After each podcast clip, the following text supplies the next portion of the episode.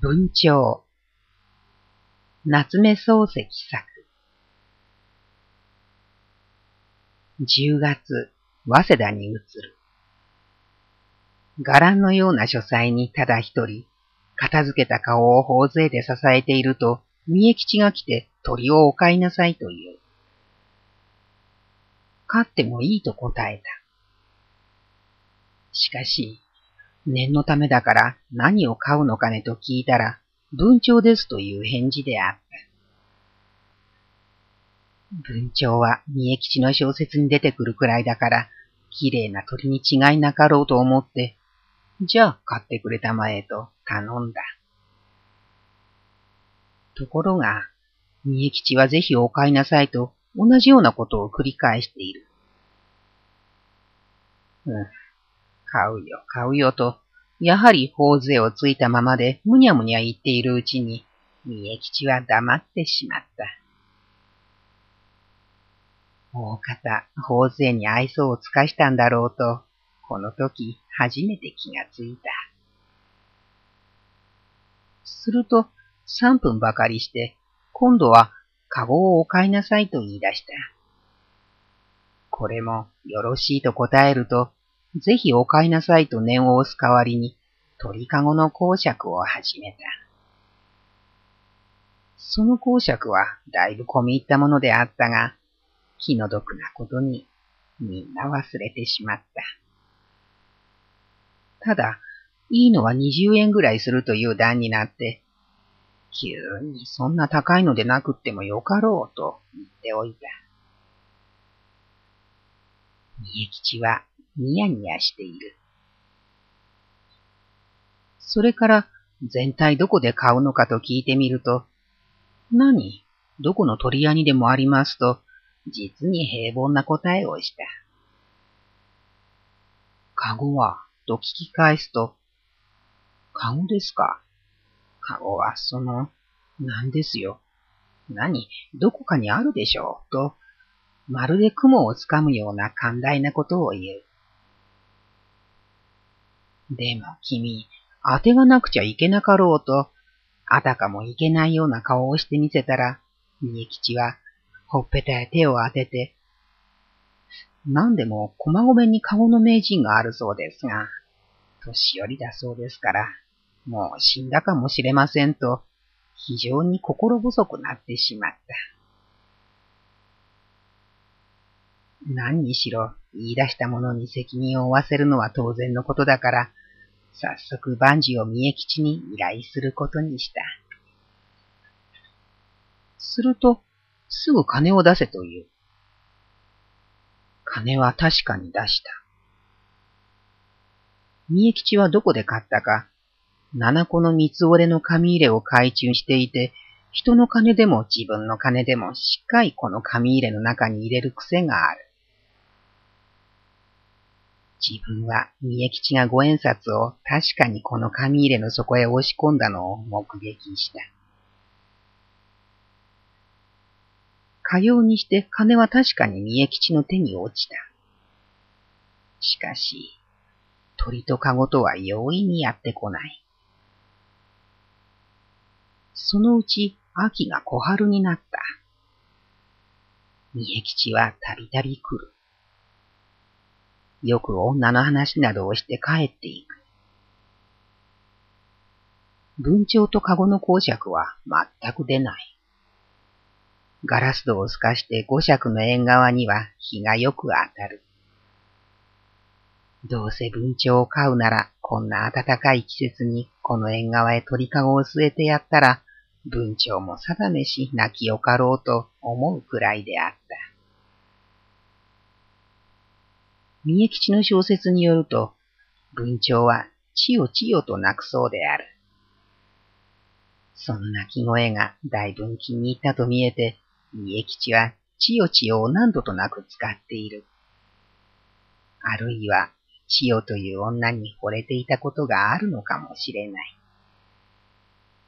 しかし、当人は一向そんなことを言わない。自分も聞いてみない。ただ、縁側に日がよく当たる。そうして、文鳥が鳴かない。そのうち霜が降り出した。自分は毎日伽藍のような書斎に寒い顔を片付けてみたり、取り乱してみたり、頬杖をついたりやめたりして暮らしていた。戸は二重に締め切った。火鉢に炭ばかりついでいる。文鳥はついに忘れた。ところへ、三重吉が角口から威勢よく入ってきた。時は酔いの口であった。寒いから火鉢の上胸から上をかざして浮かぬ顔をわざとほてらしていたのが急に陽気になった。三重吉は法隆を従えている。法隆はいい迷惑である。二人がカゴを一つずつ持っている。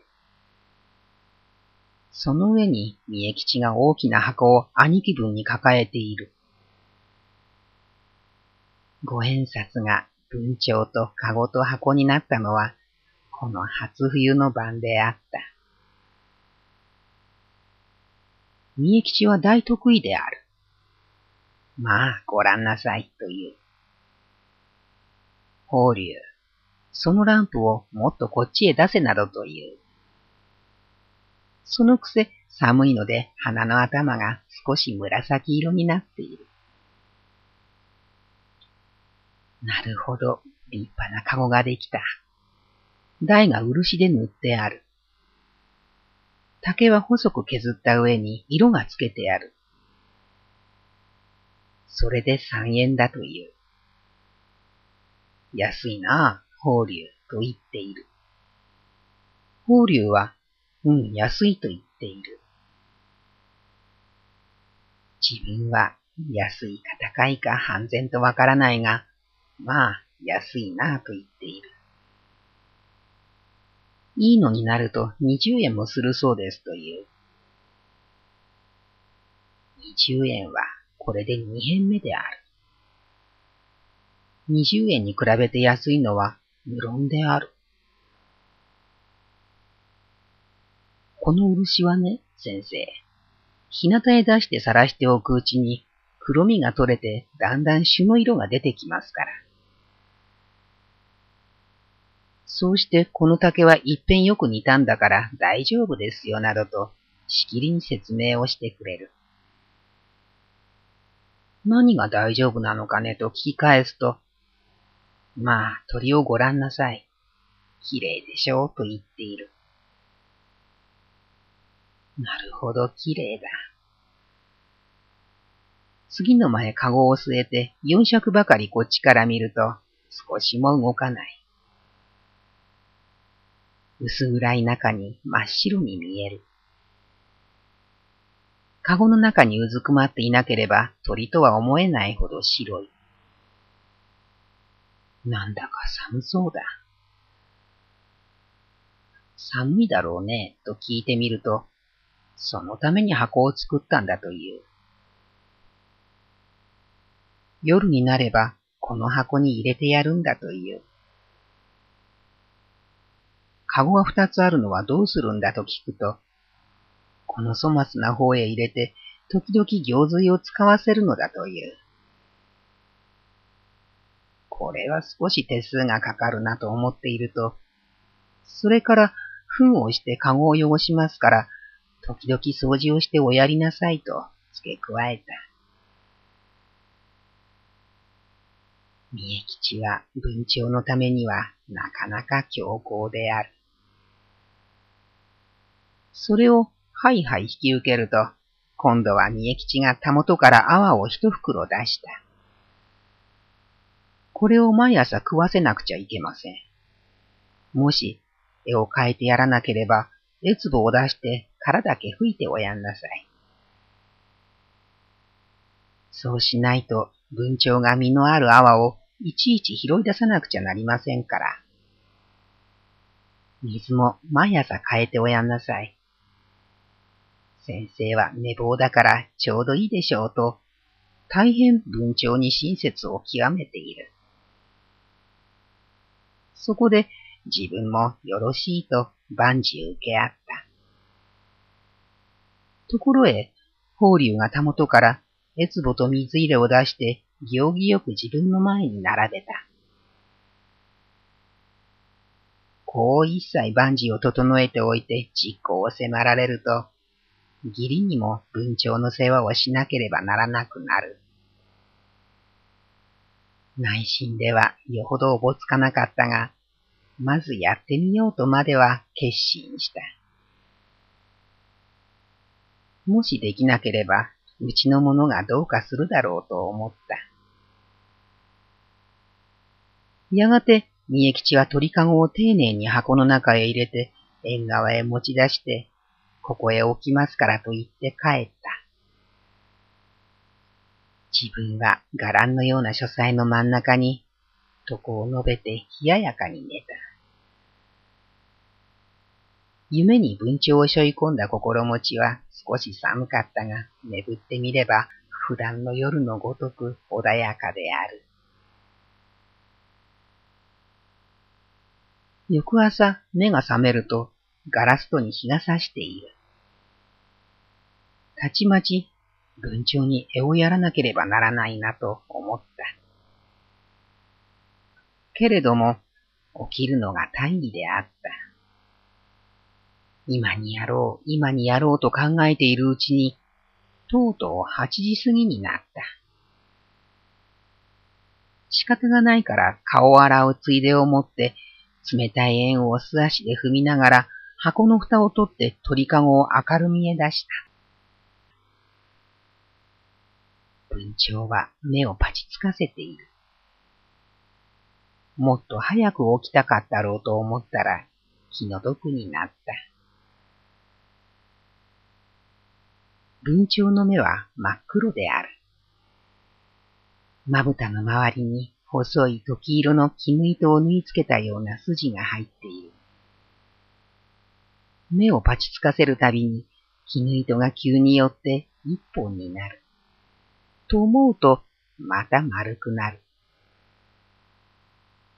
かごを箱から出すや否や、文鳥は白い首をちょっと傾けながら、この黒い目を映して初めて自分の顔を見た。そうして、ちちっと泣いた。自分は静かに鳥かごを箱の上に据えた。文鳥はパッと止まり木を離れた。そうしてまた止まり木に乗った。止まり木は二本ある。黒みがかった青軸を程よき距離に橋と渡して横に並べた。その一本を軽く踏まえた足を見ると、いかにも華奢にできている。細長い薄くれないの端に真珠を削ったような爪がついて、手頃な止まり木をうまく抱え込んでいる。すると、ひらりと目先が動いた。文鳥はすでに止まり木の上で向きを変えていた。しきりに首を左右に傾ける。傾けかけた首をふと持ち直して心持ち前へ乗したかと思ったら、白い羽がまたちらりと動いた。文鳥の足は向こうの止まり木の真ん中あたりに具合よく落ちた。ちちっと泣く。そうして遠くから自分の顔を覗き込んだ。自分は顔を洗いに風呂場へ行っ。帰りに台所へ回って戸棚を開けて、ゆうべ三重吉の買ってきてくれた泡の袋を出して、えつぼの中へ絵を入れて、もう一つには水をいっぱい入れて、また書斎の縁側へ出た。三重吉は用意周到な男で、ゆうべ丁寧に絵をやるときの心得を説明していった。その説によると、むやみにカゴの戸を開けると文鳥が逃げ出してしまう。だから右の手でカゴの戸を開けながら、左の手をその下へ当てがって、外から出口を塞ぐようにしなくては危険だ。エツボを出すときも同じ心得でやらなければならない。と、その手つきまでしてみせたが、こう両方の手を使ってエツボをどうしてカゴの中へ入れることができるのか、つい聞いておかなかった。自分はやむを得ず、エツボを持ったまま、手の甲でカゴの戸をそろりと上へ押し上げた。同時に左の手で開いた口をすぐ塞いだ。鳥はちょっと振り返った。そうして、ちちっと泣いた。自分が出口を塞いだ左の手の処置に窮した。人の隙を伺って逃げるような鳥とも見えないので、なんとなく気の毒になった。家吉は悪いことを教えた。大きな手をそろそろカゴの中へ入れた。すると、文鳥は急に羽ばたきを始めた。細く削った竹の目から暖かいむくげが白く飛ぶほどに翼を鳴らした。自分は急に自分の大きな手が嫌になった。泡の壺と水の壺を止まり木の間にようやく置くや否や手を引き込ました。かごの戸ははたりと一人でに落ちた。文鳥は止まり木の上に戻った。白い首を半ば横に向けて、カゴの外にいる自分を見上げた。それから曲げた首をまっすぐにして、足の元にある泡と水を眺めた。自分は食事をしに茶の間へ行った。その頃は日課として小説を書いている自分であった。飯と飯の間は大抵机に向かって筆を握っていた。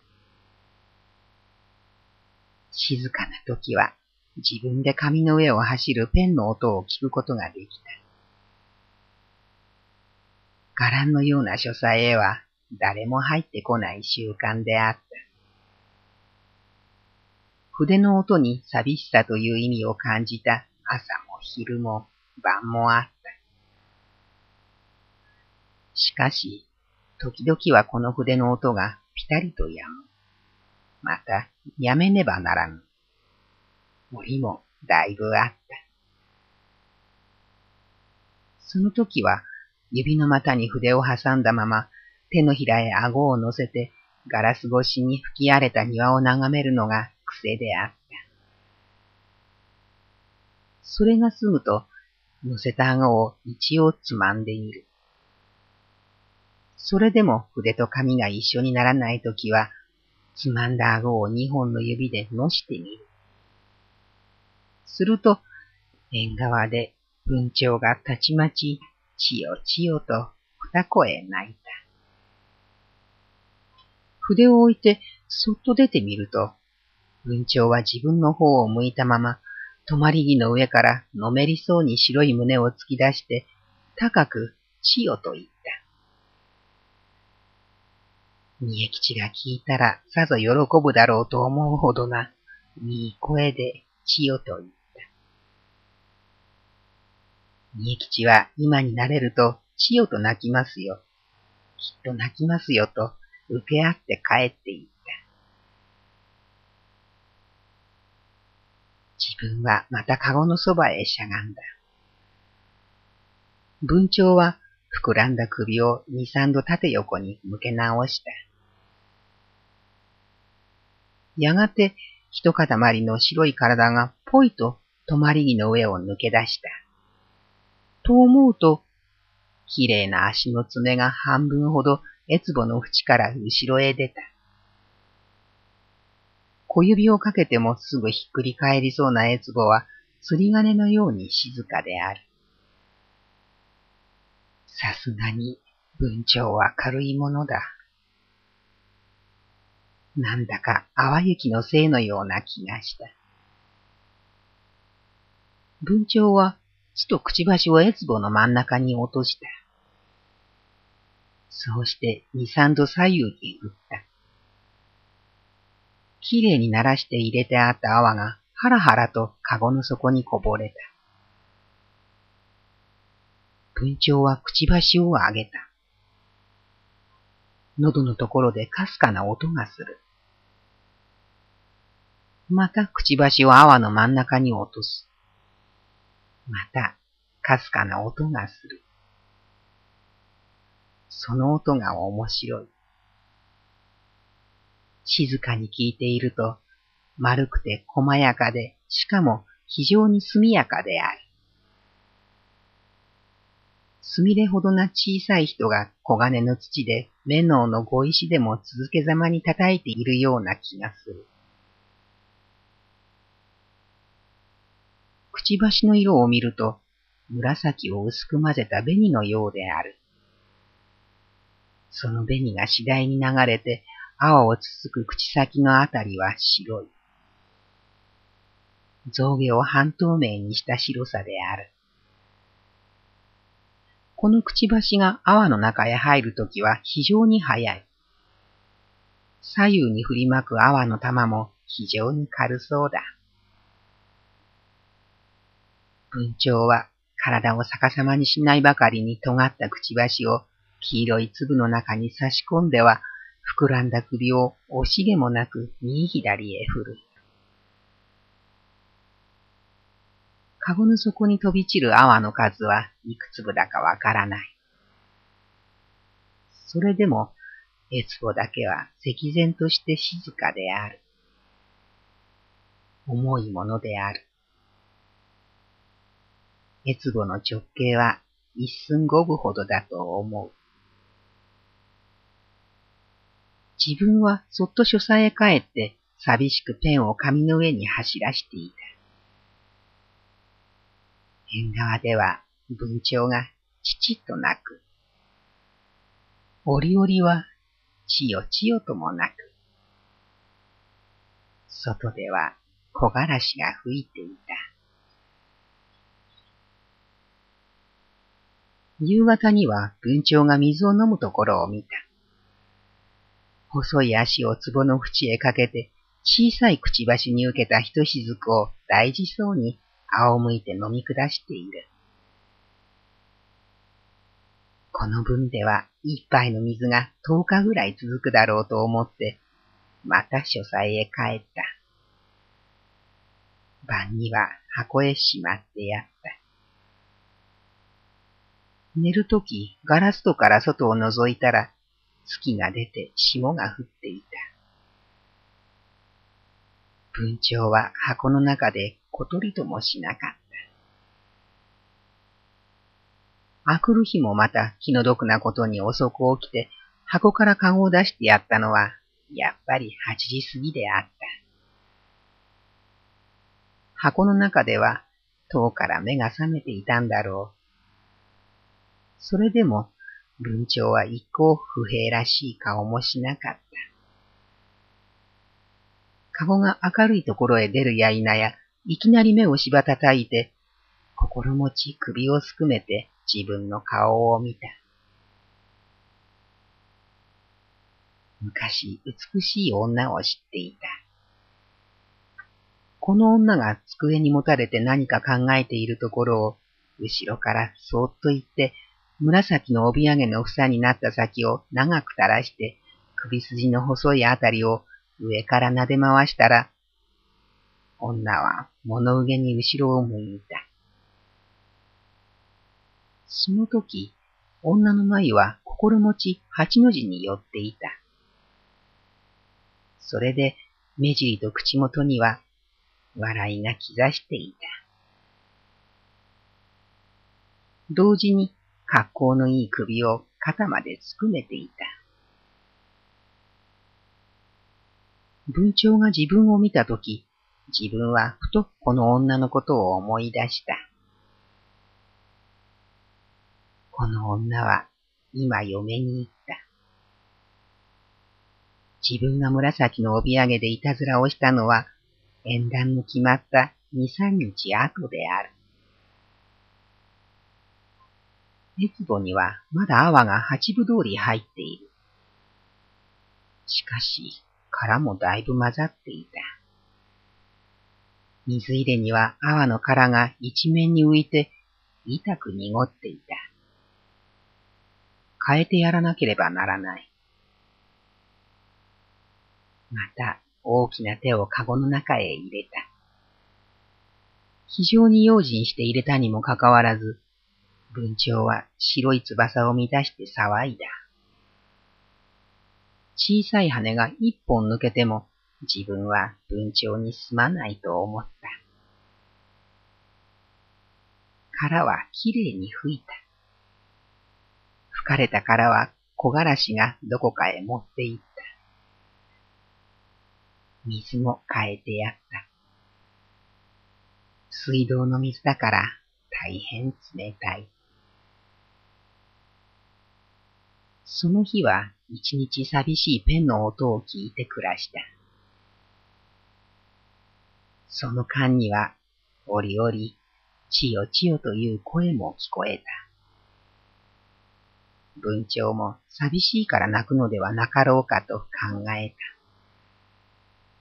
しかし、縁側へ出てみると、二本の止まり木の間をあちらへ飛んだりこちらへ飛んだり、絶え間なく行きつ戻りつしている。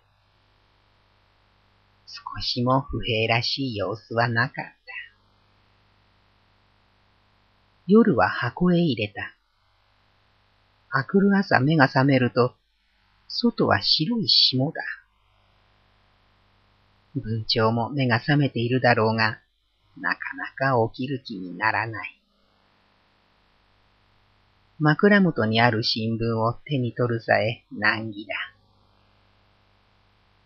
それでも、タバコは一本ふかした。この一本をふかしてしまったら、起きてカゴから出してやろうと思いながら、口から出る煙の行方を見つめていた。すると、この煙の中に首をすくめた目を細くした、しかも心持ち眉を寄せた昔の女の顔がちょっと見えた。自分は床の上に置き直った。寝巻きの上へ羽織を引っ掛けてすぐ縁側へ出た。そうして箱の蓋を外して文鳥を出した。文鳥は箱から出ながら、ちよちよと二声泣いた。三重吉の説によると、慣れるに従って、文鳥が人の顔を見て泣くようになるんだそうだ。現に、三重吉の飼っていた文鳥は、三重吉がそばにいさえすれば、しきりにちよちよと泣き続けたそうだ。のみならず、三重吉の指の先から絵を食べるという。自分もいつか指の先で絵をやってみたいと思った。次の朝はまた怠けた。昔の女の顔もつい思い出さなかった。顔を洗って食事を済まして、初めて気がついたように縁側へ出てみると、いつの間にかカゴが箱の上に乗っている。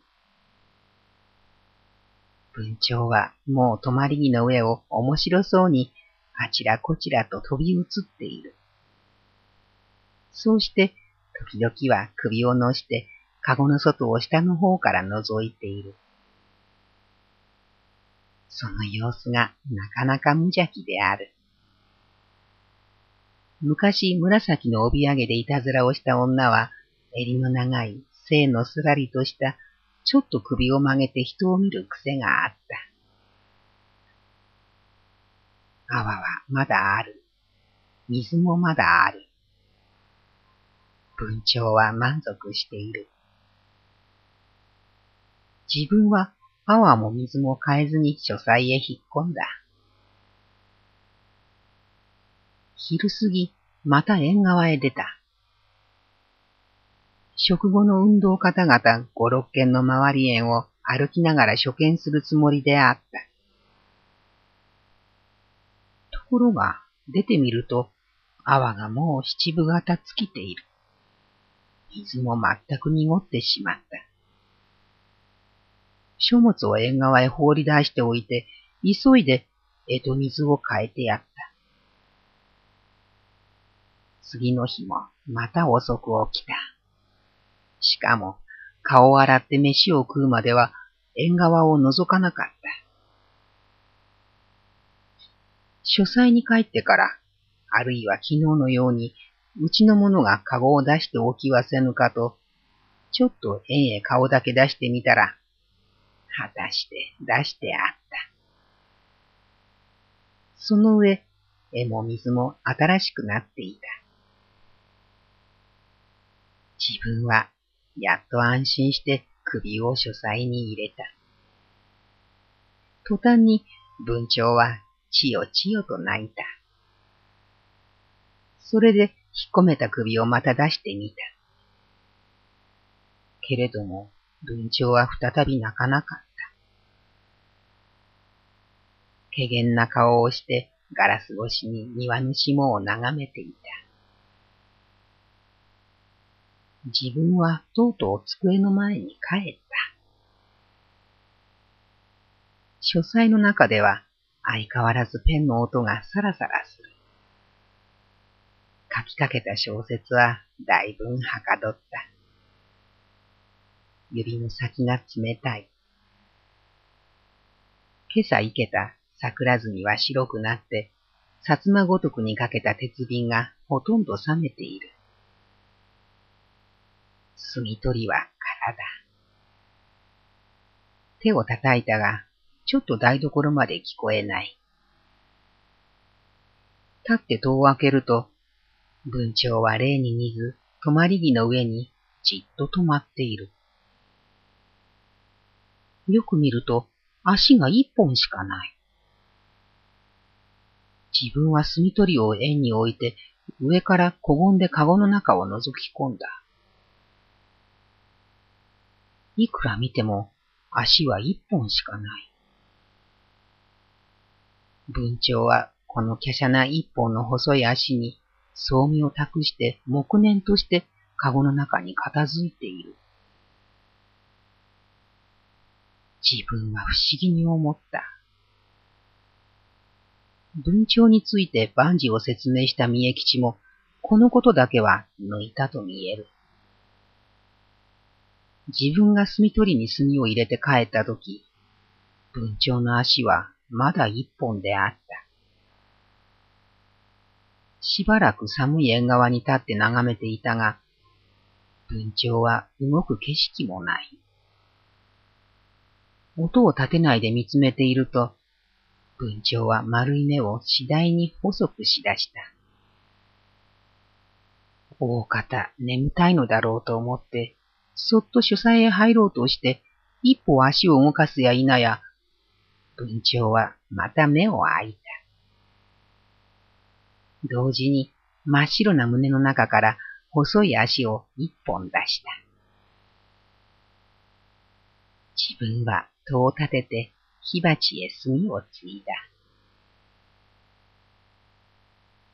小説は次第に忙しくなる。朝は依然として寝坊をする。一度うちの者が文鳥の世話をしてくれてから、なんだか自分の責任が軽くなったような心持ちがする。うちの者が忘れるときは自分が絵をやる、水をやる。カゴの出し入れをする。しないときはうちの者を呼んでさせることもある。自分はただ文鳥の声を聞くだけが役目のようになった。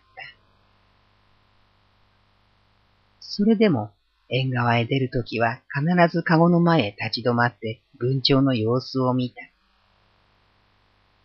大抵は狭い籠を苦にもしないで二本の泊まりを満足そうに往復していた。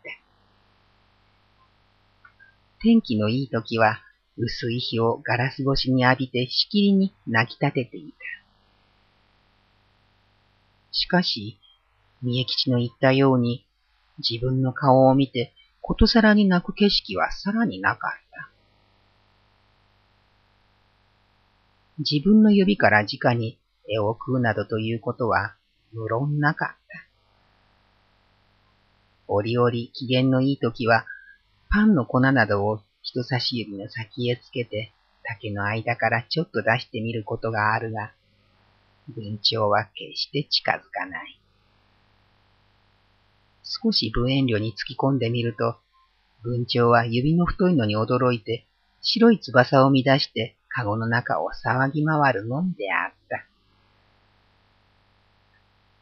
二三度試みた後、自分は気の毒になって、この芸だけは永久に断念してしまった。今の世にこんなことのできる者がいるかどうだかは、甚だ疑わしい。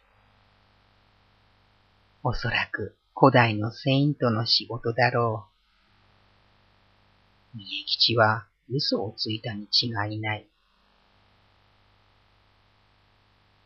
ある日のこと、書斎で例のごとくペンの音を立てて、わびしいことを書き連ねていると、と妙な音が耳に入った。縁側でさらさらさらさら言う。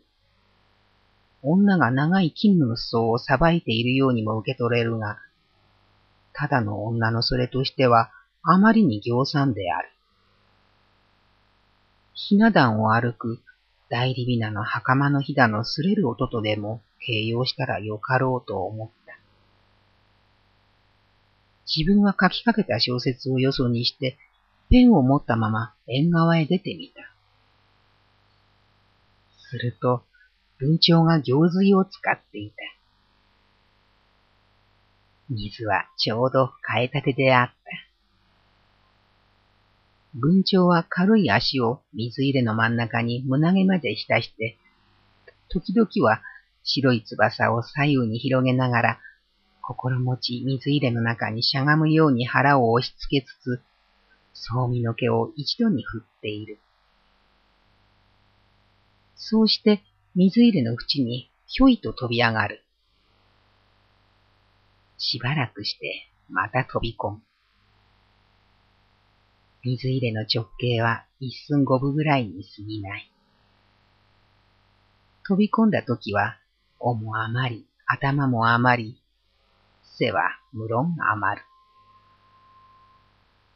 水に浸かるのは足と胸だけである。それでも文鳥は金然として行水を使っている。自分は急に替えかごを取ってきた。そうして文鳥をこの方へ移した。それから、ジョロを持って風呂場へ行って、水道の水を汲んで、かごの上からさあさあとかけてやった。ジョロの水が尽きる頃には、白い羽から落ちる水が玉になって転がった。文鳥は絶えず目をパチパチさせていた。昔、紫の帯揚げでいたずらをした女が座敷で仕事をしていたとき、裏二階から懐鏡で女の顔へ春の光線を反射させて楽しんだことがある。女は薄赤くなった方を上げて、細い手を額の前にかざしながら、不思議そうに瞬きをした。この女とこの文鳥とは、おそらく同じ心持ちだろう。聞かずが立つに従って、文鳥はよくさえずる。しかし、よく忘れられる。ある時は、エツボが泡の殻だけになっていたことがある。ある時は、カゴの底が踏んでいっぱいになっていたことがある。ある晩、宴会があって遅く帰ったら、冬の月がガラス越しに差し込んで、広い縁側がほの明るく見える中に、鳥かごがしんとして箱の上に乗っていた。その隅に文鳥の体が薄白く浮いたまま、止まり木の上にあるかなきかに思われた。自分は街灯の羽を返してすぐ鳥かごを箱の中へ入れてやった。翌日、文鳥は例のごとく元気よくさえずっていた。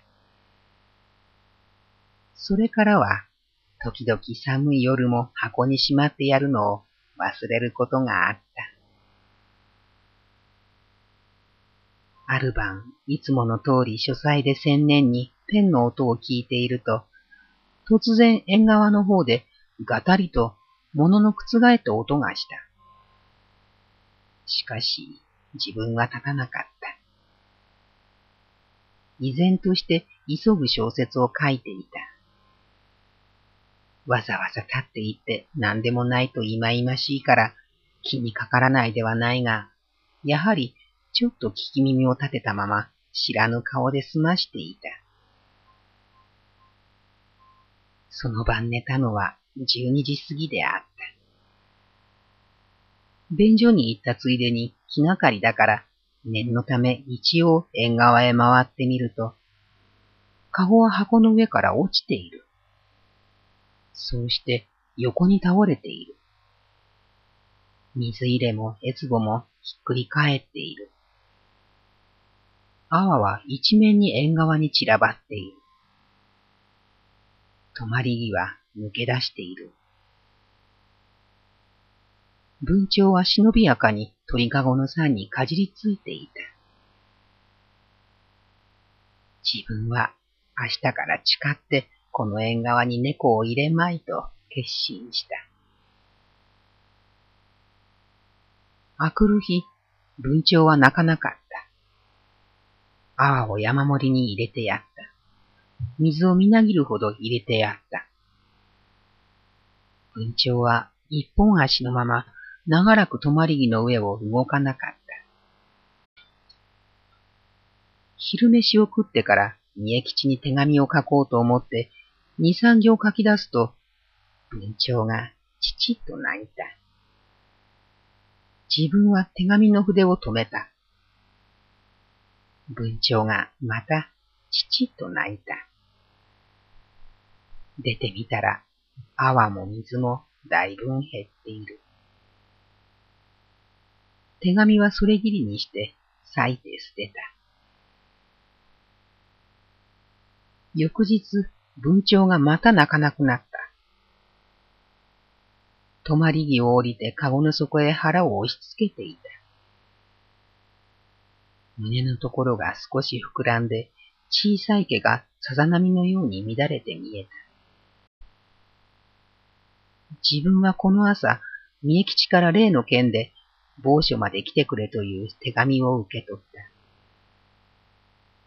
十時までにという依頼であるから、文鳥をそのままにしておいて出た。三重吉に会ってみると、例の件がいろいろ長くなって、一緒に昼飯を食う。一緒に晩飯を食う。その上、明日の会合まで約束して家へ帰った。帰ったのは夜の9時頃である。文鳥のことはすっかり忘れていた。疲れたからすぐ床へ入って寝てしまった。あくる日目が覚めるや否や、すぐ例の件を思い出した。いくら当人が承知だって、そんなところへ嫁にやるのは行く末よくあるまい。まだ子供だからどこへでも行けと言われるところへ行く気になるんだろう。一旦行けばむやみに出られるものじゃない。世の中には満足しながら不幸に陥ってゆくものがたくさんある。などと考えて、用事を使って朝飯を済ましてまた例の件を片付けに出かけていった。帰ったのは午後三時頃である。玄関へ街灯をかけて廊下伝いに書斎へ入るつもりで、例の縁側へ出てみると、鳥かごが箱の上に出してあった。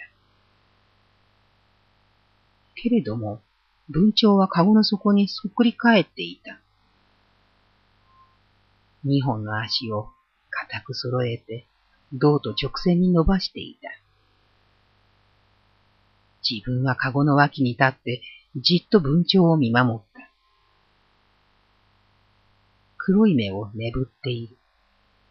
まぶたの色は薄青く変わった。鉄棒には泡の殻ばかり溜まっている。ついばむべきは一粒もない。水入れは底の光るほど枯れている。西へ回った日がガラスと漏れて斜めにカゴに落ちかかる。台に塗った漆は、三重吉の言ったごとく、いつの間にか黒みが抜けて、朱の色が出てきた。自分は冬の日に色づいた下台を眺めた。空になった越棒を眺めた。虚しく橋を渡している二本の止まり木を眺めた。そうして、その下に横たわる硬い文鳥を眺めた。自分はこごんで両手に鳥かごを抱えた。そうして書斎へ持って入った。十条の真ん中へ鳥かごを下ろして、その前へかしこまって、かごの戸を開いて、大きな手を入れて、文鳥を握ってみた。柔らかい羽は冷え切っている。拳をかごから引き出して、握った手を開けると、文鳥は静かに手のひらの上にある。自分は手を上げたまま、しばらく死んだ鳥を見つめていた。それから、そっと座布団の上に下ろした。そうして、激しく手を鳴らした。十六になる子女が、はいと言って敷居際に手を使える。自分はいきなり布団の上にある文鳥を握って、子女の前へ放り出した。子女はうつむいて畳を眺めたまま黙っている。自分は、絵をやらないからとうとう死んでしまったと言いながら、下女の顔を睨めつけた。下女はそれでも黙っている。自分は机の方へ向き直った。そうして三重吉へはがきを書いた。うちの者が絵をやらないものだから文鳥はとうとう死んでしまった。頼みもせぬものをかごへ入れて、しかも絵をやる義務さえ尽くさないのは残酷の至りだという文句であった。自分はこれを出してこい。そうしてその鳥をそっちへ持って行けと下女に言った。下女は、どこへ持って参りますかと聞き返した。どこへでも勝手に持って行けと怒鳴りつけたら、驚いて台所の方へ持って行った。しばらくすると裏庭で子供が文鳥を埋めるんだ埋めるんだと騒いでいる。